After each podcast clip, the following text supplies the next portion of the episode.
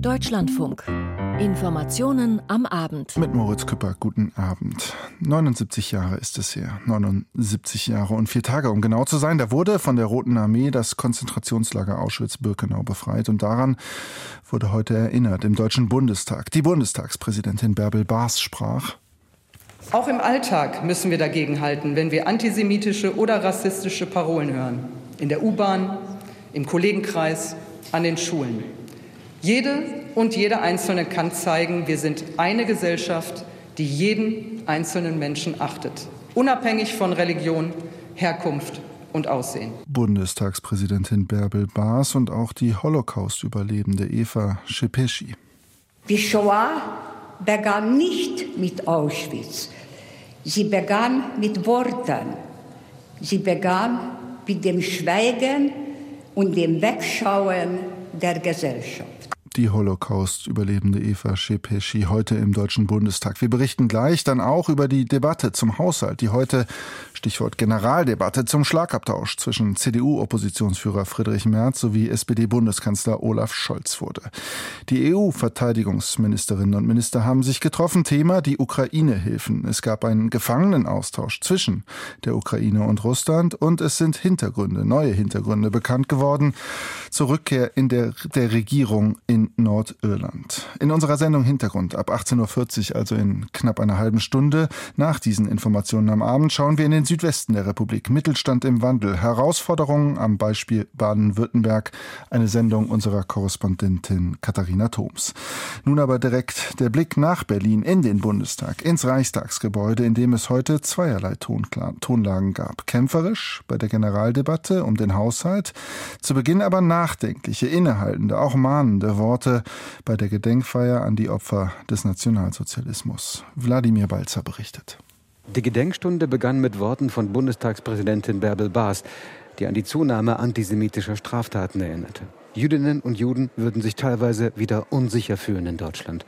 Umso wichtiger seien die Demonstrationen gegen Rechtsextremismus, die zeigen würden, wie wehrhaft unsere Demokratie sei. Dennoch, das nie wieder sei eine Aufgabe für jeden Tag, für alle gesellschaftliche Gruppen. Jede und jeder kann und muss dazu beitragen. Unabhängig davon, was die eigenen Eltern, Großeltern und Urgroßeltern getan und erlitten haben oder wo sie herkommen. Der von ihr erwähnte Aspekt der Herkunft dürfte auch als ein Appell an das migrantische Deutschland verstanden werden, mitzuwirken an der Erinnerungskultur. Gleichzeitig sprach sie neben dem Leiden der israelischen Geiseln nach dem 7. Oktober auch das der Zivilbevölkerung in Gaza an.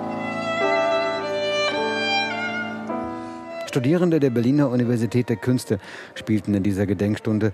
Und das ist bemerkenswert, weil sich an ihrer Uni heftige, zum Teil anti-israelische Proteste abspielten und sich jüdische Studierende nicht mehr willkommen fühlten. Der 7. Oktober ist das Datum, das so viel verändert hat. Nicht nur in der Region selbst, sondern auch für Jüdinnen und Juden weltweit. Die tiefe Verunsicherung zeigte sich auch in dieser Gedenkstunde im Bundestag. Gerade Eva Sepeschi machte deutlich, was nun anders für sie ist. Sie muss ihre Lesungen und Auftritte in Schulen unter Polizeischutz absolvieren. Sie hat Ängste um die sie schützende Demokratie. Sie hat Angst um ihre Enkel in Israel. Eva Sepeschi hat lange geschwiegen, jahrzehntelang. Erst mit Anfang 60 begann sie öffentlich zu sprechen.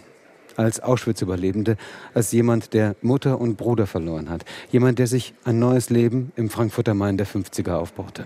Und sie spricht noch immer, diesmal im Bundestag. Glauben Sie mir, es fällt mir nicht leicht, mit 91 Jahren hier zu stehen. Aber wenn ich nur ein paar Menschen mit meinen Worten erreiche, hat es sich schon gelohnt. Eva Sepeschi erzählt davon, wie die Ausgrenzung damals mit Worten begann, wie Klassenkameraden sie ausschlossen. Und sie erzählt davon, wie ihre Mutter sie aus Ungarn rausschaffte, damit sie überlebte. Bei der Rede im Bundestag schaut sie kurz hoch zur Glaskuppel Richtung Himmel. Liebe Mama, ich danke dir, dass du mich damals gerade noch rechtzeitig auf die Flucht geschickt hast, in der Hoffnung, dass ich überlebe. Und jetzt stehe ich hier im Bundestag, um Zeugnis abzulegen. Es war nie wichtiger als jetzt, denn nie wieder ist jetzt. Überlebt hat auch der Vater des Sportjournalisten Marcel Reif. Ein Mann, der allerdings bis zum Schluss schwieg. Und genau dafür zeigte sich Marcel Reif in seiner Rede im Bundestag dankbar. Denn durch das Schweigen des Vaters habe er eine behütete Kindheit verlebt, gehüllt im warmen Mantel des Schweigens, wie er es beschrieb.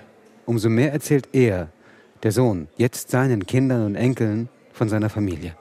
Auch wenn die Lage nach dem 7. Oktober und angesichts des stärker werdenden Antisemitismus bedrückend sei und sein Vater sich im Grab umdrehen würde, trotzdem zitiert er einen Satz seines Vaters, den er sich immer wieder in Erinnerung ruft, und er tut es diesmal vor dem versammelten Bundestag. Sei ein Mensch, sei ein Mensch.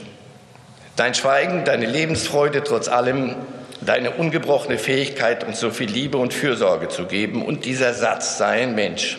Dafür danke, Papa.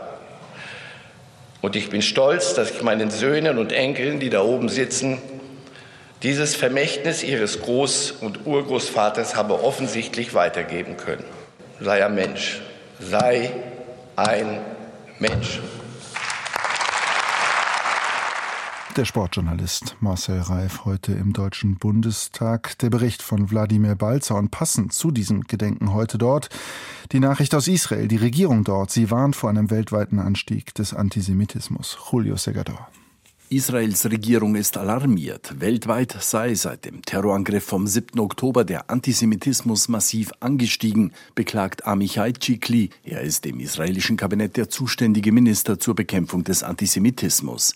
Nach seinen Angaben stieg dabei die Zahl der antisemitischen Vorfälle weltweit um rund ein Drittel. Spitzenreiter beim Anstieg ist dabei Kanada, wo israelischen Regierungsangaben zufolge seit dem Terrorangriff der Hamas die Zahl antisemitischer Vorfälle um das Achtfache anstieg. Deutschland verzeichnet in der Aufstellung der israelischen Regierung einen Anstieg um das Dreifache. Verwiesen wir darin auch auf die israelischen Gemeinden in Deutschland. 80 Prozent der Gemeinden fühlten sich seit dem 7. Oktober unsicher in Deutschland. Trotz des Anstiegs lobte Israels Antisemitismusminister Chikli Deutschland. Das Land sei führend in der Bekämpfung des Antisemitismus. Es habe früher als andere Länder Organisationen wie die Hamas oder Samidun verboten.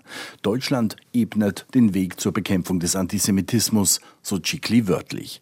Drastisch angestiegen ist seinen Worten zufolge der Antisemitismus in den sozialen Netzwerken, vor allem auf der Plattform X, früher Twitter und auf TikTok verbreite sich Antisemitismus nahezu ungebremst. Julio Segador berichtete aus Israel und damit kommen wir zurück nach Berlin, wie angekündigt, schauen auf die Generaldebatte im Bundestag.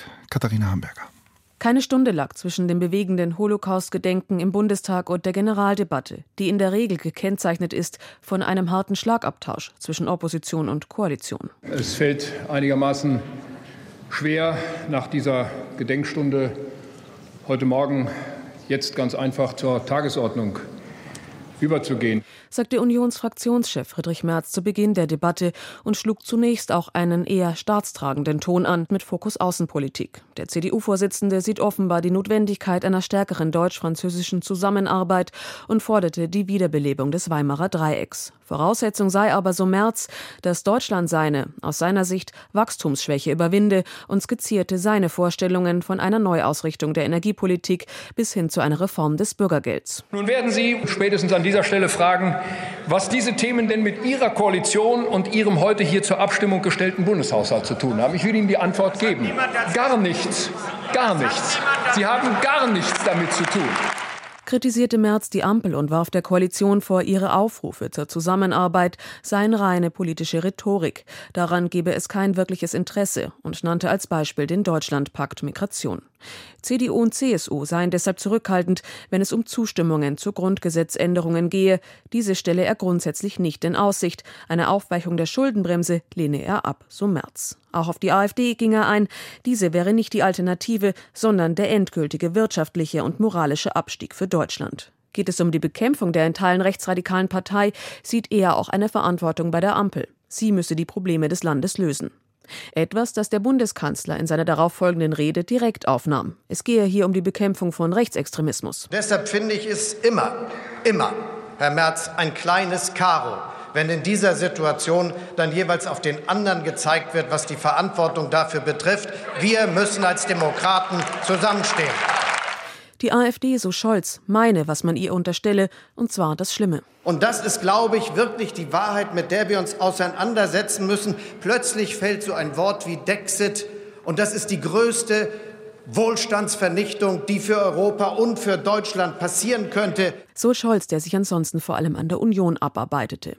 Deren politisches Programm habe nichts mit der Zukunft Deutschlands zu tun. Den Oppositionsführer bezeichnete der Bundeskanzler als Mimose und warf ihm vor, bezogen auf den Deutschlandpakt, davonzulaufen. So eine Hasenfüßigkeit vor der eigenen Verantwortung davonlaufen, das habe ich noch nicht erlebt, Herr Merz. So viel Feigheit vor der eigenen Courage habe ich noch nie gesehen. So Scholz, der auch ankündigte, sich für eine stärkere europäische Zusammenarbeit bei der Hilfe für die Ukraine einsetzen zu wollen. Auf ihn folgte die AfD-Fraktionsvorsitzende Alice Weidel. Sie zeichnete ein düsteres Bild von Deutschland, sprach in Bezug auf die Recherchen von Korrektiv von einer Verleumdungskampagne. Die Regierung richte Deutschland zugrunde. Und ich sage Ihnen auch warum. Weil Sie Ihr eigenes Land, weil Sie Deutschland hassen. So Weidel, ein Satz, der für Empörung sorgte und entsprechende Gegenreaktionen. So stellte sich Alexander Dobrindt, CSU-Landesgruppenchef, vor die Regierung. Ihre Einlassung, diese Regierung hasst Deutschland, die ist mit aller Schärfe zurückzuweisen. Diese Regierung regiert schlecht, aber sie hasst dieses Land nicht. So Dobrindt. Grünen Fraktionschefin Britta Hasselmann warf Weidel Menschenfeindlichkeit und die Verächtlichmachung demokratischer Institutionen vor. Die AfD habe keine Rezepte, Lösungen und Ideen für die Zukunft. Was in der Debatte aber auch noch einmal deutlich wurde, die inhaltlichen Unterschiede in der Ampel. So sprach sich SPD-Fraktionschef Rolf Mützenich wiederholt für die Erhöhung des Kindergeldes aus und machte Unionsfraktionschef Merz das Angebot, doch noch einmal über die Reform der Schuldenbremse zu reden. FDP-Generalsekretär Bijan Cesarei verwies daraufhin auf den Koalitionsvertrag Koalitionsvertrag. Und sich hier hinzustellen und einfach Herrn Merz ein Angebot zu machen, über die Umgehung der Schuldenbremse zu reden, finde ich bemerkenswert, lieber Rolf. Ja. Bijan Gilserei, der FDP-Generalsekretär, im Beitrag von Katharina Hamburger über die Generaldebatte heute im Deutschen Bundestag. Das Ganze, dieser politische Schlagabtausch, aber auch die nachdenklichen Töne im Parlament, ist heute Thema in unserem Podcast Der Tag. Eingeordnet wird das Ganze ausführlich von meinem Kollegen Jasper Barenberg mit den Kolleginnen und Kollegen zu finden und zu hören, unter anderem in unserer DLF Audiothek-App. Heute wurde zudem bekannt, dass die Einführung der bundesweiten Bezahlkarte für Flüchtlinge, die mancherorts ja schon erprobt wird, dass diese näher rückt. Und zwar fast bundesweit. Steffen Wurzel.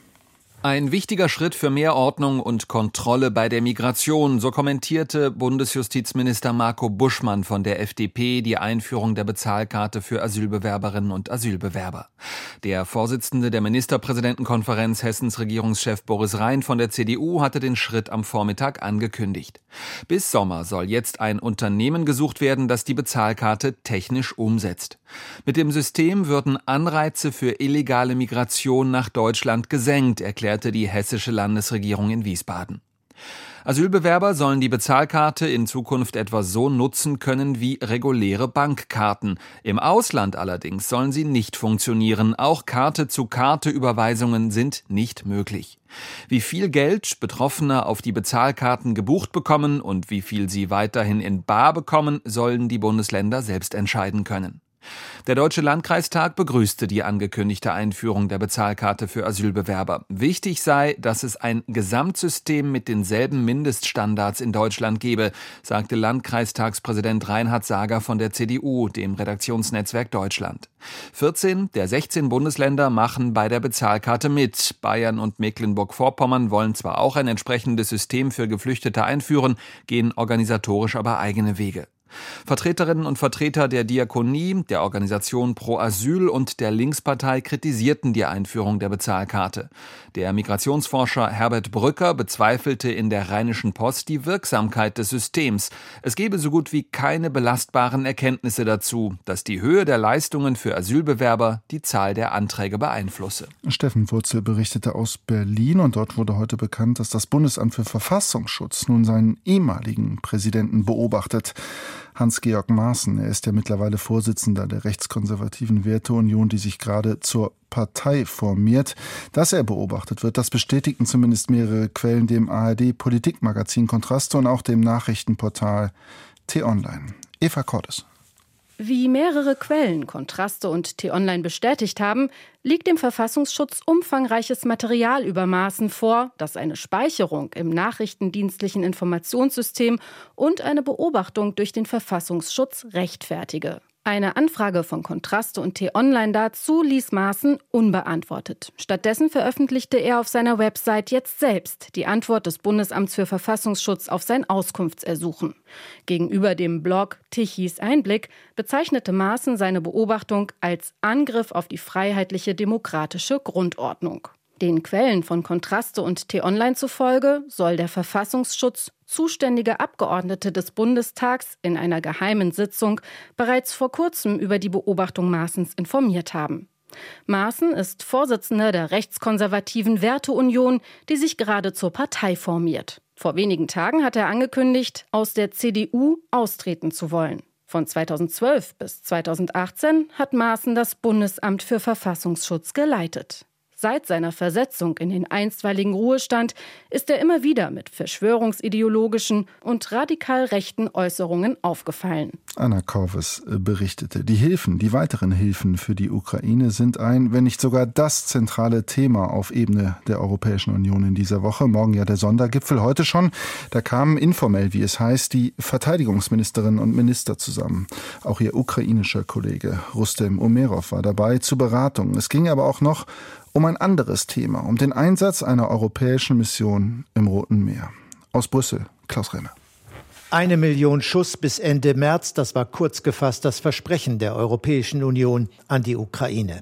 Zwei Monate vor Ablauf der Frist ist längst klar, so viel Munition, auch wenn sie dringend an der Front benötigt wird, kommt nicht zusammen. Und gemeinsam mit den Amtskolleginnen aus Dänemark und Estland sowie den Regierungschefs aus Tschechien und den Niederlanden gesteht Bundeskanzler Olaf Scholz heute in einem offenen Brief in der Financial Times ein Zitat Die harte Wahrheit ist, dieses Ziel haben wir verfehlt. Nach den Beratungen der EU-Verteidigungsminister bestätigte der Außenbeauftragte Josep Borrell, dass bis Anfang des Jahres etwa 330.000 Schuss Munition geliefert worden seien. Bis Ende März komme man vermutlich auf rund 520.000, also auf etwa 52 Prozent.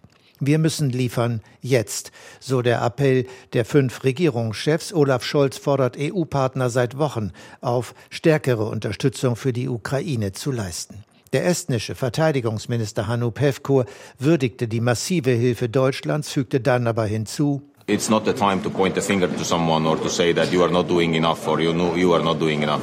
It is our collective responsibility and we all have to do that. Dies sei nicht die Zeit, mit dem Finger auf andere zu zeigen, so Pevkur. Man müsse das zusammen schaffen.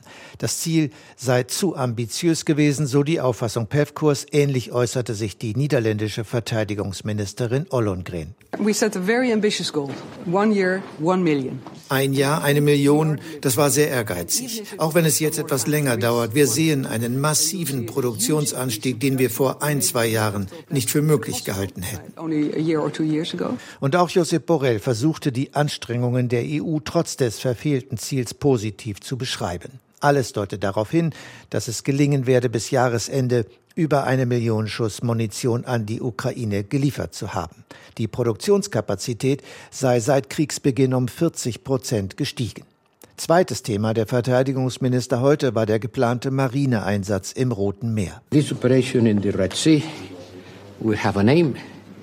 Aspides Aspides means protector. Aspides, so soll die Mission heißen, das bedeutet Beschützer, so Borrell. Spätestens am 19. Februar soll der Einsatz beschlossen werden. Noch ist nicht klar, wer das Kommando führt und wo das Hauptquartier eingerichtet wird. Borrell betonte den defensiven Charakter der Mission. Anders als die von den Amerikanern geführte Mission sollen keine Stellungen der Houthis im Jemen angegriffen werden. Es gehe um die Abwehr von Angriffen auf Handelsschiffe, so Borrell. This mission, Aspides, will not conduct any operation on land, only on sea in a purely defensive mode. Kommt es wie geplant, dann kann der deutsche Beitrag nach dem Beschluss am 19. Februar vom Bundestag mandatiert werden, so Staatssekretärin Siemtje Müller, die heute Verteidigungsminister Boris Pistorius in Brüssel vertrat. Wir werden uns dann, sofern der Bundestag zustimmt, auch mit einer Fähigkeit der deutschen Marine beteiligen, die sich ja bereits in der Vorbereitung auf eine mögliche Beteiligung befindet. Der Bericht von Klaus Remmer aus Brüssel, wo es ja auch, wie gesagt, morgen beim EU-Sondergipfel um die längerfristigen finanziellen Hilfen für die Ukraine gehen soll. Im Land selbst, in der Ukraine, gibt es derweil eine Diskussion über den Schutz der Demokratie, von demokratischen Abläufen, auch und gerade in Kriegszeiten. Sabine Adler. Fast kein Tag vergeht in Kiew ohne Luftalarm. Dennoch ist die ukrainische Hauptstadt ein vergleichsweise sicherer Ort. Danke an unsere Partner, danke an Deutschland, danke an Luftabwehr, sagt Vitali Klitschko, Kiews Bürgermeister. Wegen der Sicherheit ziehen viele Binnenflüchtlinge in die Hauptstadt. Sie werden gebraucht, denn der ukrainische Staat benötigt dringend Steuerzahler. Sie sollen aus dem Ausland zurückkommen. Die EU müsse aufhören, Ukrainer zu unterstützen, heißt es aus der Administration von Präsident Zelensky. Ein Vorschlag, der Vitali Klitschko zu weit geht. Gegenüber dem ARD-Studio Kiew sagt er, wenn wir sind ein demokratisches Land, jeder hat äh, ein Recht, Schutz zu bekommen und keiner kann äh, Menschen, die befinden sich im Ausland, zwingen zu kommen. Wir können Menschen überzeugen, rufen, bitten, aber zu zwingen, denke ich mal, ist kein richtiger Weg. Der populäre Ex-Profiboxer gehörte zu den ersten, die vor zehn Jahren für den Weg der demokratischen Ukraine in die EU und NATO auf den Maidan gingen. Zelensky kam erst viele Jahre später in die Politik.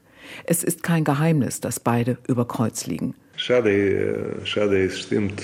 Seit Beginn des Krieges haben wir uns nicht mal getroffen. Und haben Sie mal telefoniert? Habe ich versucht, sich mal, äh, aber leider. Äh Klitschko ist kein Mitglied der Präsidentenpartei Diener des Volkes, sondern mit seiner Partei UDA in der Opposition.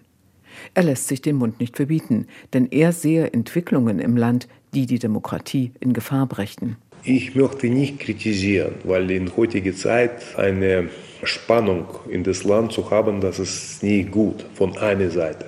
Aber von anderer Seite, wir müssen demokratisch bleiben, weil nicht nur ich, sehr viele überrascht, wenn Medien oder Journalisten, die spüren einen Druck von zentraler Macht. Das Business spricht über das Druck von zentraler Regierung. Deswegen denke ich mal, das ist ein Fehler.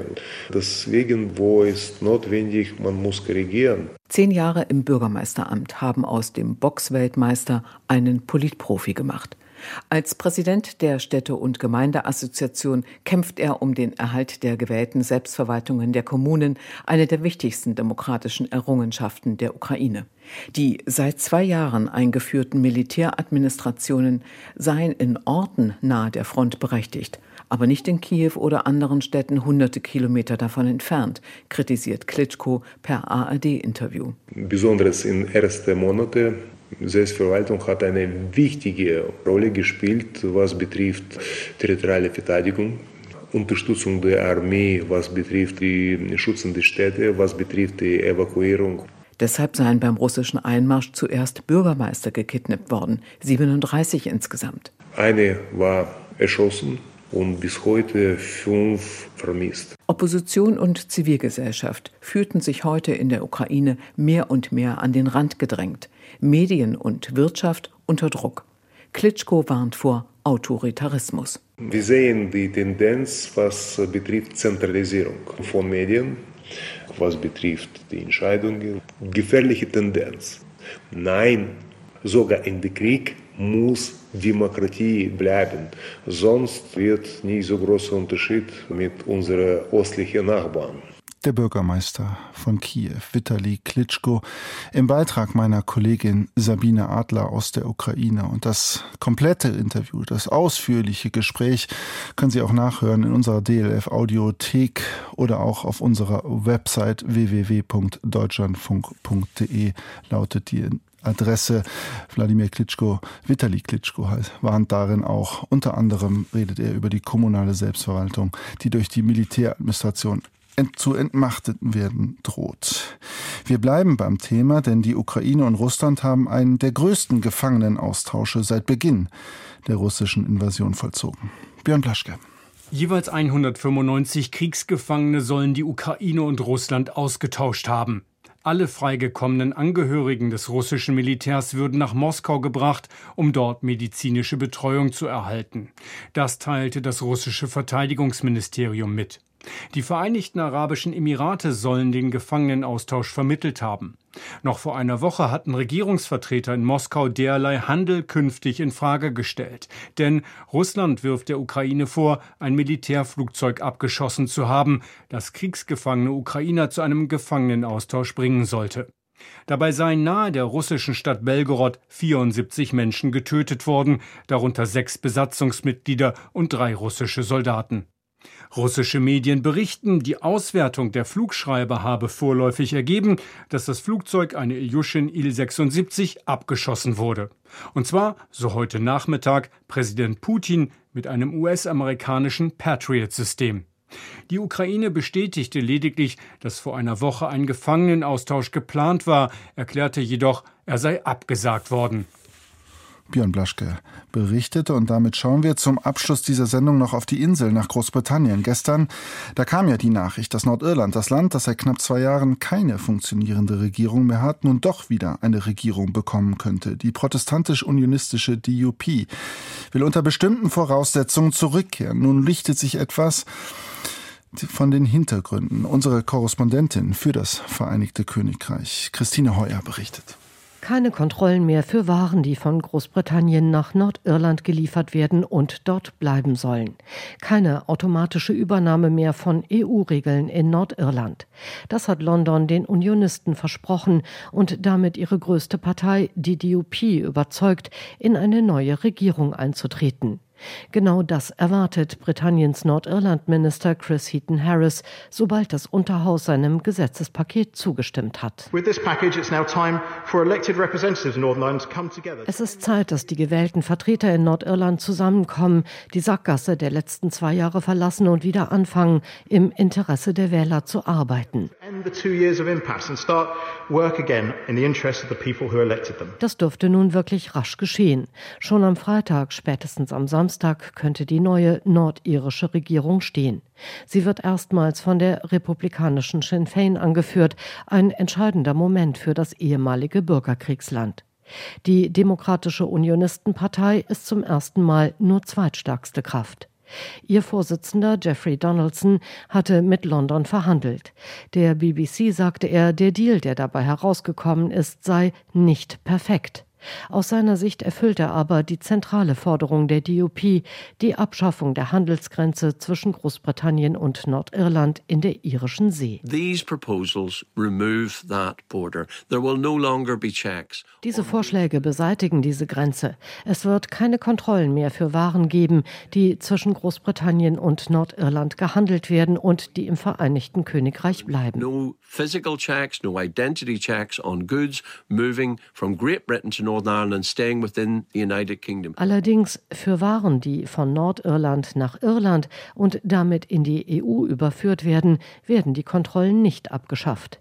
Für die Europäische Union ist das wichtig, weil Nordirland faktisch weiterhin der Zollunion und dem EU-Binnenmarkt angehört. Für Kritiker des neuen Deals ist es ein gewaltiger Stein des Anstoßes. Zu ihnen gehört der DUP-Unterhausabgeordnete Sammy Wilson. When I look out my bedroom window in the morning, I see an EU-manned border post wenn ich morgens aus meinem Schlafzimmerfenster gucke, dann sehe ich einen EU-bemannten Grenzposten im Hafen von Larn. Das ist doch der Beweis, dass es sehr wohl eine Grenze innerhalb des Landes gibt, zu dem ich gehöre. Beside me.